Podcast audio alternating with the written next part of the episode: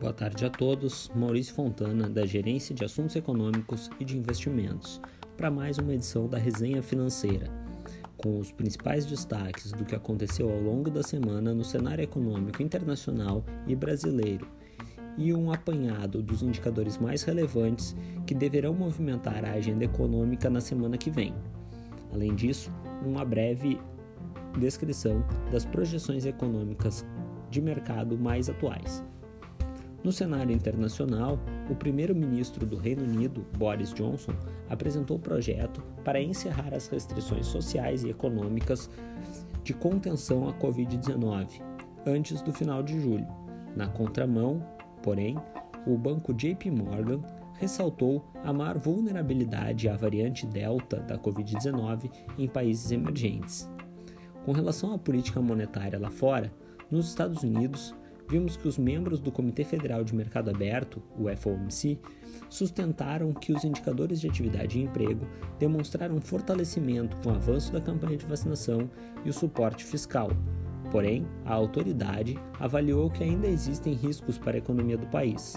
No que diz respeito à inflação, foi considerado que o aumento recente se deve a fatores transitórios, conforme a ata da reunião mais, da reunião mais recente do colegiado. Os membros ainda miram uma inflação pouco acima de 2% por algum tempo para cumprir a meta. Por fim, vários membros deste comitê disseram acreditar que as condições para o processo de retirada de estímulos monetários poderão ser alcançadas antes do previsto.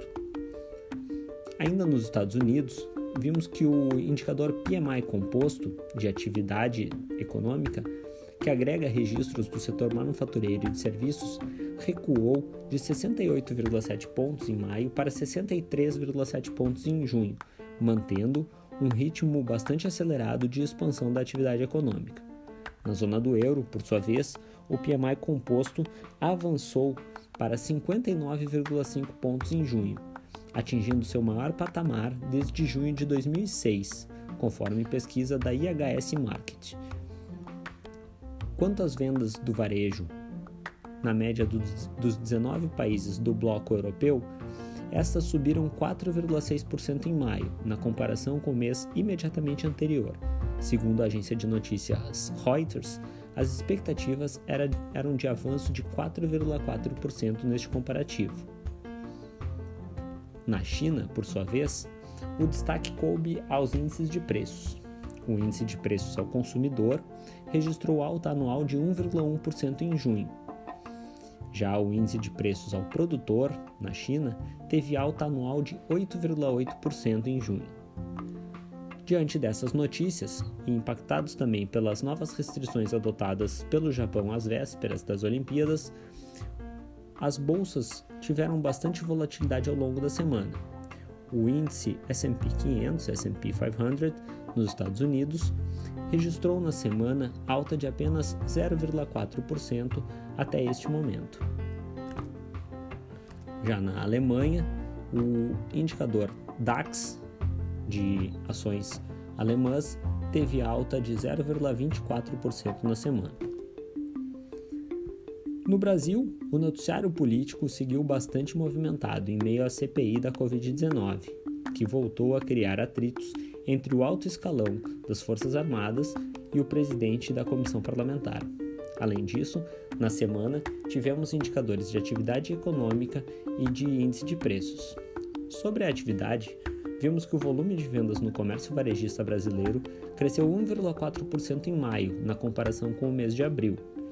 Em pesquisa realizada também pela Reuters, o avanço projetado era maior, de 2,4% no comparativo mensal. Já em relação aos níveis de preços, o nosso principal indicador de inflação, o IPCA, subiu 0,53% em junho, desacelerando em relação aos 0,83% apontados em maio. Em 12 meses, o índice tem alta agora de 8,35%. O principal impacto no índice em junho veio do grupo Habitação, principalmente por conta do subgrupo Energia Elétrica. Ainda sobre os indicadores de inflação no Brasil, o IGPDI da Fundação Getúlio Vargas variou 0,11% positivos em junho, após uma alta bem superior de 3,4% em maio. Com esse resultado, o IGPDI acumulou alta agora de 34,5% em 12 meses.